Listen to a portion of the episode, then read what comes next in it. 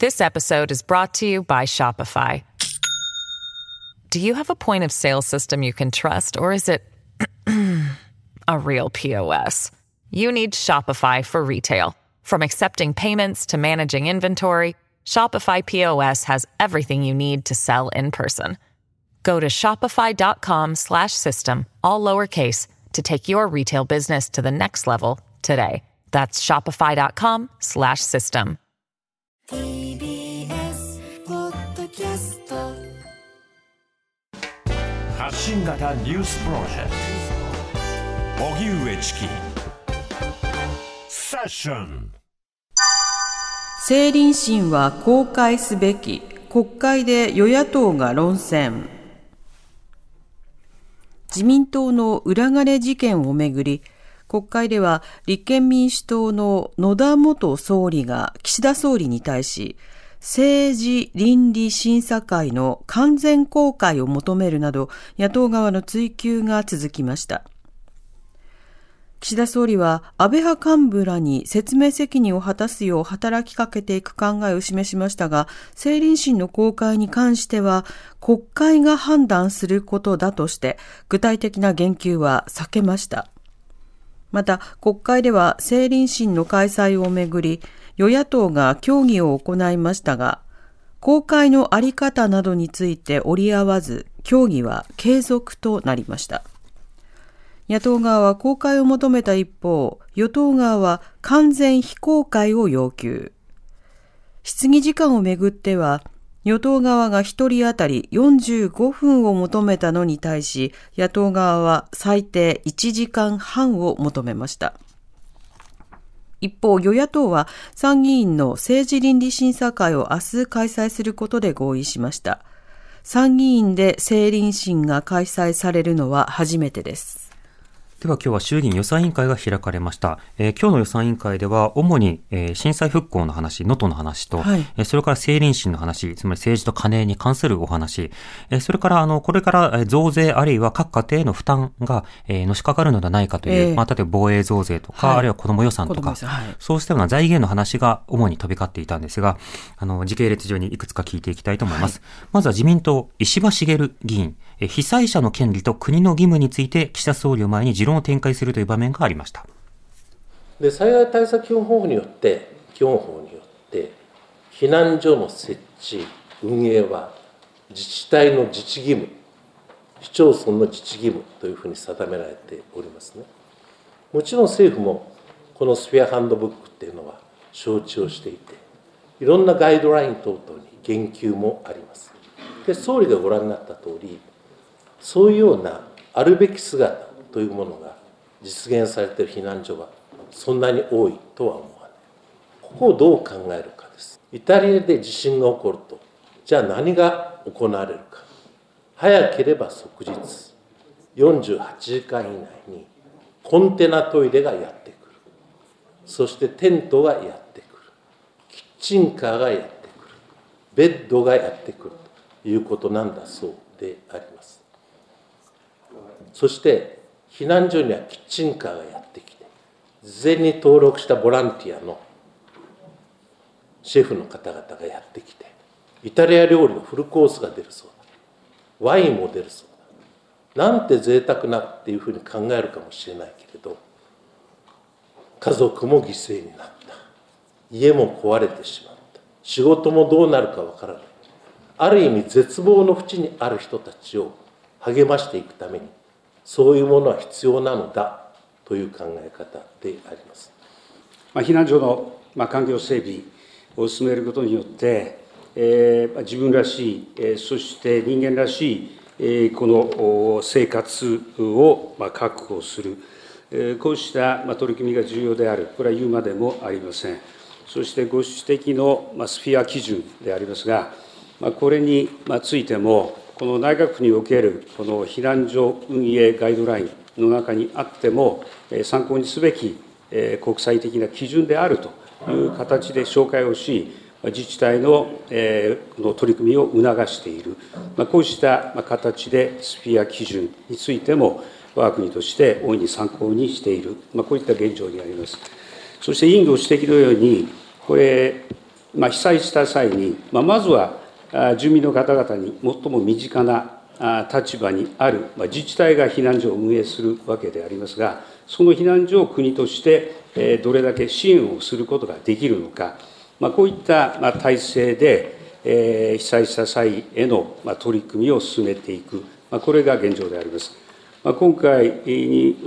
今回も、え物質的、あるいは財政的な支援と合わせて、各自治体間で応援要員をこの動員する、融通する、まあ、こういったことについても国としてしっかり取り組みを進めていく、こういったことを行った次第ですが、おっしゃるように、こういった体制ですとか、状況については、不断な見直しが必要である、これはご指摘の通りだと思います。今後とも、スピア基準をはじめ、国際的な取り組みも参考にしながら、えこの体え我が国のこの体制についても、不断の見直しを行っていきたいと考えます。じゃあアレルギーを持った人にそれにふさわしい食事を提供するっていうのも大事なことだと女性のプライバシーをきちんと確保するということも大事なことだと思っている。それを求めるのは避難者の権利である。それに一義的に応えるのは国家の責任であるということを私は改めて思うものであります。はい。はい、えー今日の、えー予算委員会、自民党石破茂議員と、えー岸田総理とのやり取りを聞いていただきました。はいあの、国家としての責務というものを果たすということをベースに、スフェア基準と言われるね、その災害時などの、まあ、人道や倫理に関する規定が、検証があるんですけれども、ええその最低基準に照らして、日本は最低基準を満たしているような避難所なんてほとんどないじゃないかと。でそれについて国が責任を持つような体制に今後変えなくてはいけないというような指摘があって、まあ、それらは参考にしてますというふうに答えるような岸田さんという場面でした。これはあの今日はね、あの災害関連のやり取りというのも他にもありましたので、後ほど紹介したいと思います。はいで一方で、やはり、えー政治と金、裏金の話など、えー立憲民主党やら野党が追及していました。今日は、えー野田義彦元総理が、えーこの問題について切り込んでいます。追及しています。まずは岸田総理自身、岸田派自身などの、えー岸田総理自身の疑惑などについて聞いている場面です。総理は2022年だけで7回もパーティー開いてるんですよ7回7回っていうと1か月半に1回ですよ。異常なこれペースですね。でしかも、えー売上が1億5510万円。これ武田良太議員について第2位じゃないですか。で利益1億3609万円。これ大規模パーティーに当てはまるじゃないですか。それを内閣総理大臣自らが対抗を破り大臣規範を守らなかった。7回もパーティーやったなぜですか？内閣総理大臣、岸田文雄君。えーご指摘の会合については、えー私自身、えー内閣総理大臣就任から続けてきたこの勉強会を、まあ、続けてえーまいりました。そして大臣機関のお国民の疑惑を招きかねないということにはあ当たらないと判断をした次第であります。そして大学大臣規範についてのまあ政府の見解については、国民の疑惑を招きかねないという点について、国務大臣がこの判断をする、えこうしたものであるというのが政府の従来の見解であったと認識をしております。私たちは政治資金パーティーおよび企業団体献金は禁止という方向性を打ち出していますけれどもね。仮に政治資金パーティー禁止をしましょうと言ったって任意団体がやりましたと。任意団体から寄付をもらえばこれ事実上恩恵を受ける話じゃないですか。というようなね抜け穴になるからやめた方がいいと言ってるんですよ。抜け穴作りの先頭を切るんですか？政治改革の先頭に立つ人がなぜ抜け穴作りの先頭に立つんですか？そこは何の反省もなく抗弁する姿自体が嘘っぽいと思いますね。あえて申し上げますけど政治刷新本部長は総理じゃないですか。政治刷新本部長を変えなきゃいけないんじゃないですか。そうだそうだだって政治改革大綱を守らない、大臣規範守らない、政治資金規正法も守ろうとしない、その精神も分かっていない、その人が政治改革の先頭に立てますか、そうだむしろ政治改革を後退させてきたんじゃないですか、そうだ政治刷新本部長、辞めたらどうですか、いかがですか？内閣総理大臣、岸田文雄君。あの、えー私のえーパーティー等については、先ほどご指摘いただいたことに対してお答えした通りであります。しかし、その上で、今、われわれ自民党にとって、政治の信頼に関わる政治とカネの問題、この重大事件が発生した、こういったときに自民党総裁を務めている立場として、それその先頭に立って、この信頼回復に努める、これは当然のことだと思います。私の立場として、この自民党の大変なこの危機に対して、先頭に立って信頼回復に努める、政治刷新本部の本部長を続ける、これは当然のことであり、それは努めなければならないと考えています。立憲民主党の野田義彦議員と岸田総理とのやり取りを聞いていただきました。あの自民党が作った対抗で、まあ、パーティーなどは自粛していくよっていうことが書いてあったり、大臣規範などにおいてもパーティーは自粛しましょうということが書かれていたり、そして政治資金規正法でもそうしたようなそのお金の使い方について適切に報告する責務があると書かれている。それにもかかわらず、えー、岸田総理は2022年7回、えー、自民党の中でも第2位の売り上げのパーティーを開いたと。いうようなことで、なぜこういったようなあのパーティーを開いてきた人が、今、政治改革の先頭に立てるのかという、まあ、そうした資格を追求するという場面でしたね。はい、で、その上で、これから開かれる政治倫理審査会、えー、これ自民党、えー、と、それから野党などが意見が分かれていて、どういった公開スタンスでやるのかというのが分かれていますが、このスタンスのあり方について、野田議員と岸田総理がやり取りをしています。その説明責任が問われるのが、今週でも開かれるかもしれないという政治倫理審査会です。で政治倫理審査会、もっと多くの人たちが出席をして、きちっと説明するのかと思っていたら、現時点ではわずか5人しか出てこないと。51人予期したんですけど、ようやく5人です。今日お昼からね、幹事会あるそうです。その前にきっぱりと総理が言ったらどうでしょうか。政治審査会は完全公開でやれと指示したらどうですか？内閣総理大臣、岸田文雄君。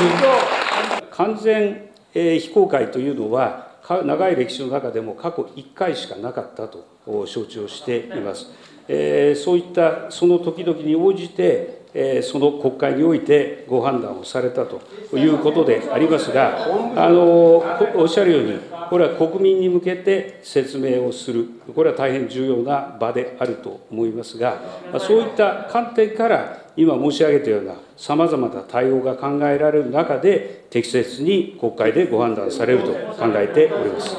野田義彦君。指示するかしないのか。そのことだけ答えてください。内閣総理大臣、岸田文雄君。あの説明責任を尽くすことを促していく、まあ、こういったことについて、まあ、従来からも、えー、党として、えー、働きかけを行ってまいりましたし、これからも行ってまいりますどうも、あえてゆっくりペースにやってんじゃないかと思わざるを得ないぐらいやる気を感じません。そうだ真なくも立たずというんだったら、早く芯を立てるための努力を見せてほしいんです。残念ながらねこれまでの対応というのは遅いし的が外れてると思います。これねちょうど1年前のワールド・ベースボール・クラシックの日韓戦の総理の始球式を思い出しちゃいますね。超スローボールの山なりの放物線で三塁側に向いていっちゃった。同じようなことを今ねやってます。遅いしそして的外れ。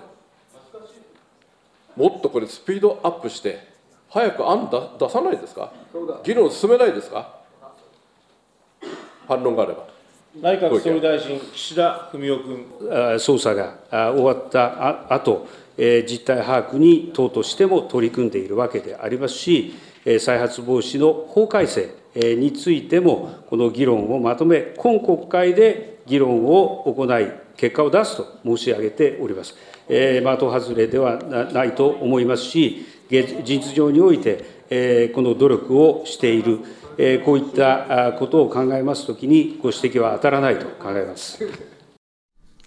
はい、えー、立憲民主党の野田義彦元総理ですね。それから岸田総理とのやり取りを聞いていただきました。まあ、政治倫理審査会、これを開くにあたって、まあ、関税公開でやるということを自民党のトップ、あるいは、あの、改革刷新推進会議の、えートップとして、まあ、支持したらどうですかっていう質問に対して、支持するとは答えないという場面。でそれに対して遅いし、それから的外れだっていうことに対して、まあ、ご指摘は当たらないというふうに返すという場面。実際ではこの政治倫理審査会がどのような形式で開かれて、そこで十分に説明が果たされることになるのか、一回で不十分だということになるのであれば、さらなる、さあの、開始、えーそういったような設定というのも起こるのかどうか、そうしたところを見ていくことが必要かと思います。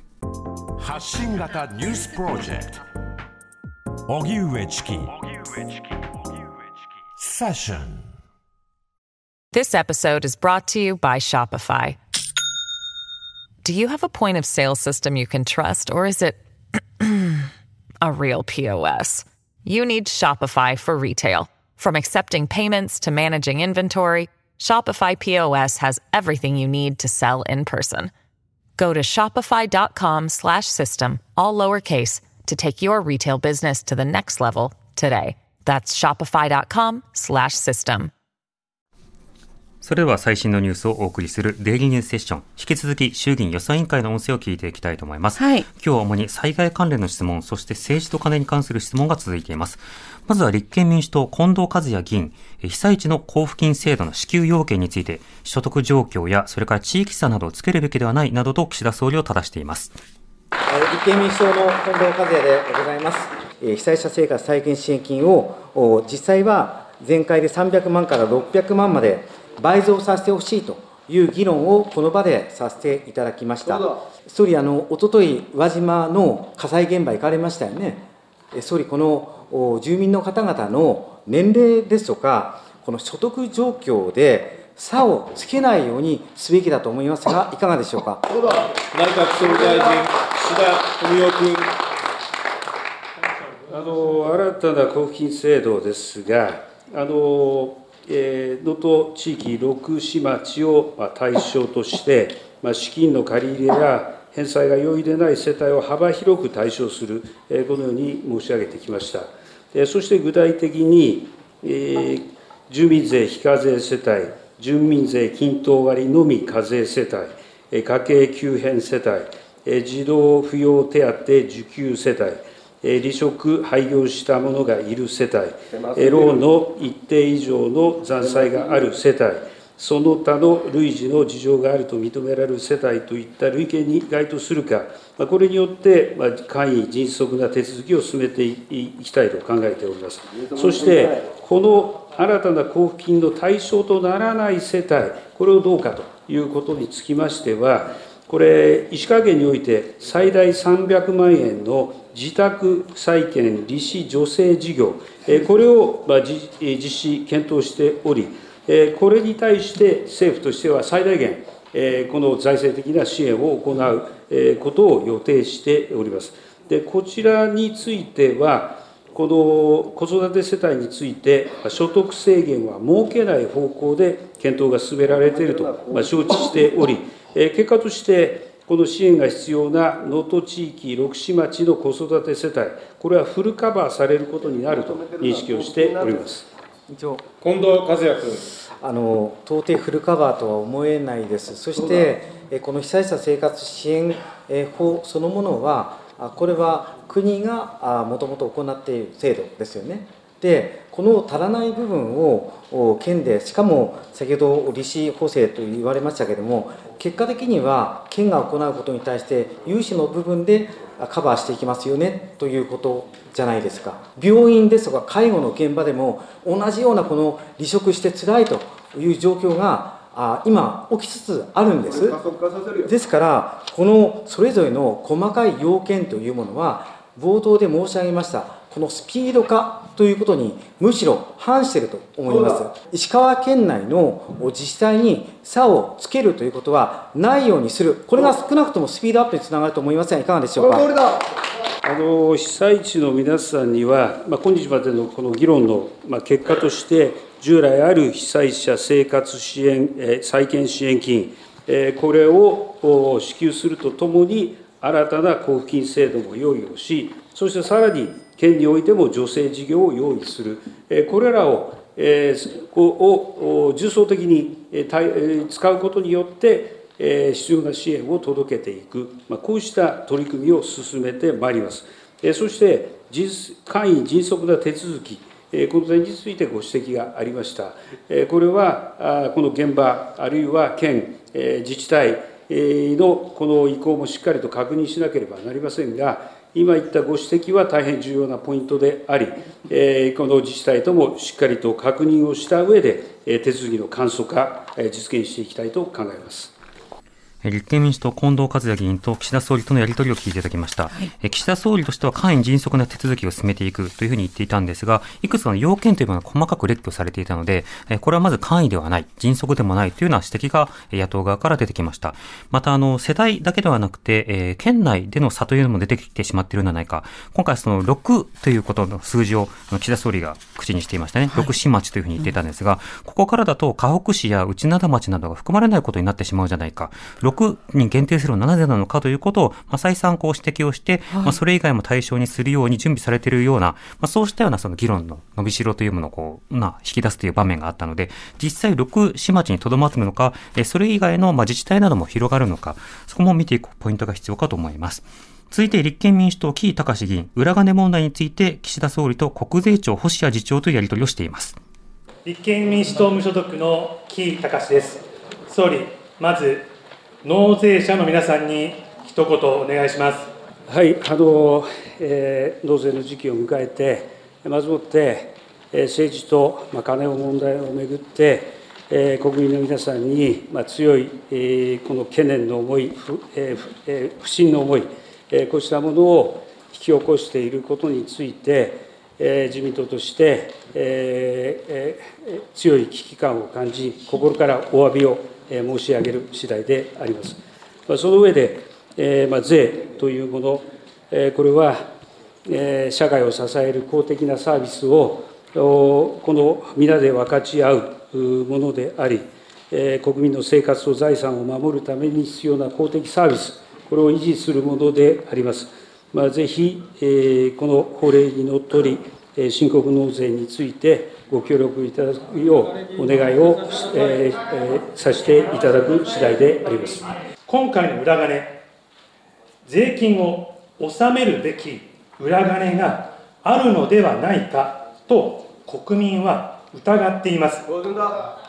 実際に今回の自民党派閥のいわゆる裏金には雑所得として課税対象となる可能性があります。仮に納税していなければ裏金があった。自民党議員は脱税している可能性があります。総理今回の裏金脱税していませんか？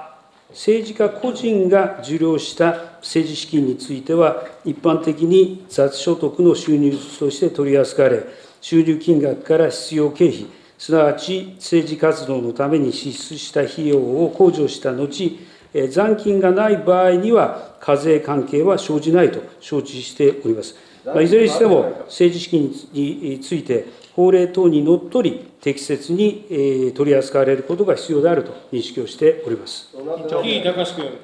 おかしいですね。実態をきちんと調べきれていないのに、そこまでのルールのせいで本当に言えるのか。自民党、萩生田光一議員の政党支部の収支報告書です。支出なども不明、不明、不明、領収書の確認もされていないのに、修正申告を選挙管理委員会が受理してしまっています。国税庁に確認します。確定申告で国民が同じように、領収書なしで不明と申告したら国は認めますか、受理しますか？国税庁、一般論で結構です。いかがでしょうか？国税庁次長星谷和彦君。一般論として申し上げますと、収入金額や所得金額の記載欄に不明と記載された申告者が提出された場合に、税務署におきまして、その税者に対して、電話や文書により申告内容の確認、および自主的な申告を依頼させていただくことがあるということでございます総理、総理にお伺いします。確定申告と国民が同じように領収書なしで不明と申告したら、国は認めますか？すみません、ちょっと今、質問が聞き取れなかったんですが、確定申告としてで国民が同じように領収書なしで不明と申告したら認めるか。これは今、国税庁から答弁があった通りだと承知しております。はい、はい、えー、立憲民主党、木井隆議員と岸田総理、えー、そして国税庁とのやり取りを聞いていただきました。えー、あの修正報告などについては、不明、不明、不明としと不明な仕方で報告が挙げられたんだけれども、それは受理されたと。一方で、今、確定申告の時期ですが、まあ、そうしたようなものについて、仮に同じく、まあ、使途不明、それから金額不明というふうに提出した場合、まあ、国税庁はどう対応するのかというふうに、まあ、問うたところ、まあ、あの文書や電話によって問い合わせをして、申告を依頼させていただくというようなことを述べていたので、まあ、このダブルスタンダードはどうなんですかというようなことをま追及するという場面でしたね。もしこれがあの法律上あの問題ないということが位置づけられたとした場合、それは法律上不正がある、あるいは不平がある。ことを多くの人たちにこう知らせるということになる。つまり法律が実際の不正に対してカバーしきれてないということなので、そこについては立法でカバーすることが今後必要だという、そうした課題が浮き彫りになるという場面ですね。さて、えー、震災の話題に続きます。はい、日本維新の会山本剛正議員、震災時の車中泊についての環境整備について岸田総理と議論しています。あの熊本地震における被災者アンケートでは、約7割の方があの避難した場所に自動車の中を選んでおります。車中泊避難をした理由では、複数回答かの中で、えー、余震が続いているので、えー、自動車が一番安全だと思ったという方が80%近くもいらっしゃいます。次いで、プライバシーの問題が約35%。小さいお子さんや体の不自由な家族がいた、ペットがいたがそれぞれ約15%と続いています。また、避難しようとした施設に避難者が殺到して避難できないと思ったとかですね、まあ、そもそも避難所が満員だったというのが、それぞれ10%強となっているわけでございます。まあ、車中泊にはですね、エコノミー症候群などのリスクもありますけれども、まあ、リスクへの注意喚起を十分に施せば、その需要は極めて高く、また、あの、自走による自分でね、走って移動できることができるということもありますので、そのですね、整備をやはり私は日常から行っておくことが非常に重要だろうというふうに考えております。ま電気や水道といったライフラインが完備されている RV パークは、ま災害時に避難所としても活用できる。えー、車車中泊、車旅の普及は、これですね、地方創生にも大きくつながるわけでございますから、私はあの全国でですね、大幅な普及が必要と考えておりますけれども、総理の見解をお尋ねしたいと思います。ご指摘のような、この RV パークですが、うん、このトイレや、まあ、電源といった設備が整った施設を車中泊の拠点として活用すること、まあ、これも良好な避難生活環境を確保するために効果的であると考えます。まずは地方創生に取り組む自治体に対して、被害時の活用も想定した RV パークの設置事例を周知するなど、先駆的な取り組み事例の普及、これを進めてまいりたいと考えます。日本維新の会山本剛正議員と岸田総理とのやり取りを聞いていただきました。あの、リスクはあるけれども、まあ、注意喚起すれば、車中泊というのはニーズがあるというふうに、まあ、あの、山本議員は解釈をして、そうした車中泊というものができやすい環境というのを整えていこうということで、RV パークという、そうした言葉が出てきましたけれども、はい、これはあの、駐車スペースが広くて、24時間利用可能なトイレがあって、充電器があって、入浴施設が近くにあって、ゴミを捨てられて、えー、看板の設置などがあって、複数日にわたって滞在が可能な、そうしたような場所があれば車中泊でもいいんじゃないっていう、そうしたようなやり取りがあって、なるほど整備大事かもしれませんね、というふうに岸田総理が返すという場面なんですが、ただ、あの、車中泊というのは、そもそも寝るときなども含めて非常にこう、健康リスクが高いということ、ね、それから、あの、例えば、いろいろな、あの、注意喚起をしたとしても、まあ、手狭であったり、いろんな、あの、人々の目が行き届きにくかったりということもあったりするなど、えー、そのあたり、あの、重なる課題というのは多々あるわけですね。はい、あの今回、あの、珠洲市などでもですね、そうした車中泊の課題も取材してきたので、えー、後ほど報告していきたいと思います。はい。はい